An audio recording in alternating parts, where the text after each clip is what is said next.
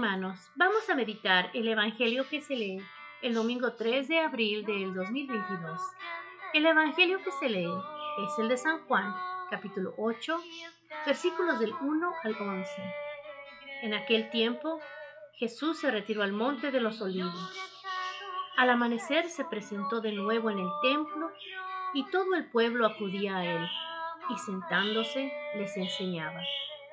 Los escribas y los fariseos le traen una mujer sorprendida en adulterio y colocándola en medio le dijeron, Maestro, esta mujer ha sido sorprendida en flagrante adulterio.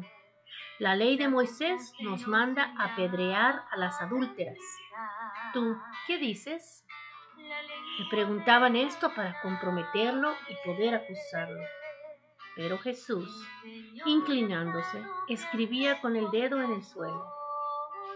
Como insistían en preguntarle, se incorporó y les dijo, El que está sin pecado, que le tire la primera piedra. E inclinándose otra vez, siguió escribiendo. Ellos, al oírlo, se fueron escabullendo uno a uno, empezando por los más viejos y quedó solo Jesús con la mujer en medio que seguía ahí delante. Jesús se incorporó y le preguntó, Mujer, ¿dónde están tus acusadores? ¿Ninguno te ha condenado? Ella contestó, Ninguno, Señor. Jesús dijo, Tampoco yo te condeno. Anda y en adelante no peques más. Palabra del Señor. Gloria a ti, Señor Jesús.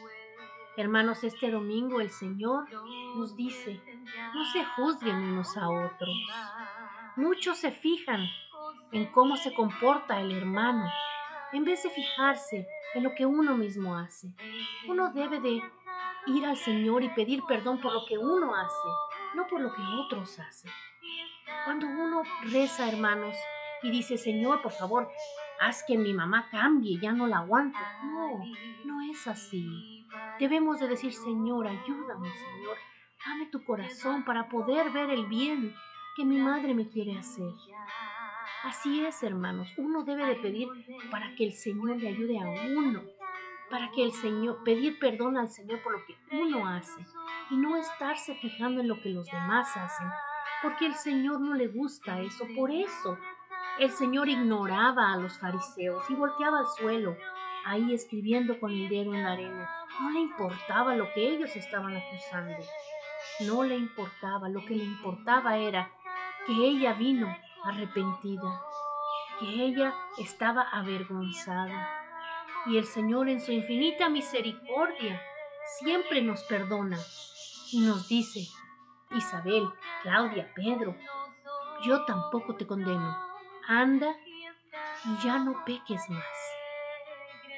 Eso es lo que Él quiere, que vengamos a Él arrepentidos con la intención de no volver a pecar.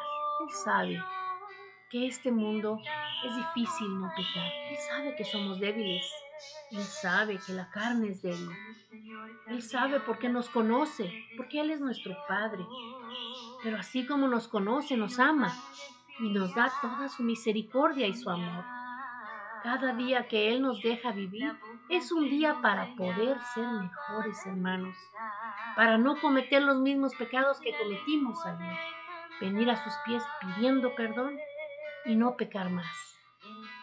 No se juzguen, no se apedren unos a otros, no se golpeen, no, perdónense como yo los perdono, ámense como yo los amo, pero tampoco sean alcahuetes al pecado Simple y sencillamente arrepiéntanse, no pequen más, porque su misericordia nos alcanza a todos, hermanos.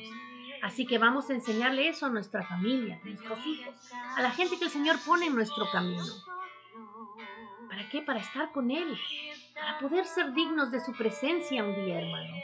El Santo Padre nos dice hoy, se quedaron ahí solos la mujer y Jesús, la miseria y la misericordia una frente a la otra. Y esto cuántas veces nos sucede a nosotros cuando nos detenemos ante el confesionario con vergüenza para hacer ver nuestra miseria y pedir el perdón. Mujer, ¿dónde están? le dice Jesús, y basta esta constatación y su mirada llena de misericordia y llena de amor para hacer sentir a esa persona, quizás por primera vez, que tiene una dignidad, que ella no es su pecado, que ella tiene una dignidad de persona, que puede cambiar la vida, puede salir de la esclavitud y caminar por una senda nueva. Así es, hermanos, el Señor vacía su misericordia en nosotros. Así que de la mano del Señor vamos adelante, hermanos, todos juntos, a confesar nuestro pecado, nuestra miseria, para recibir su misericordia.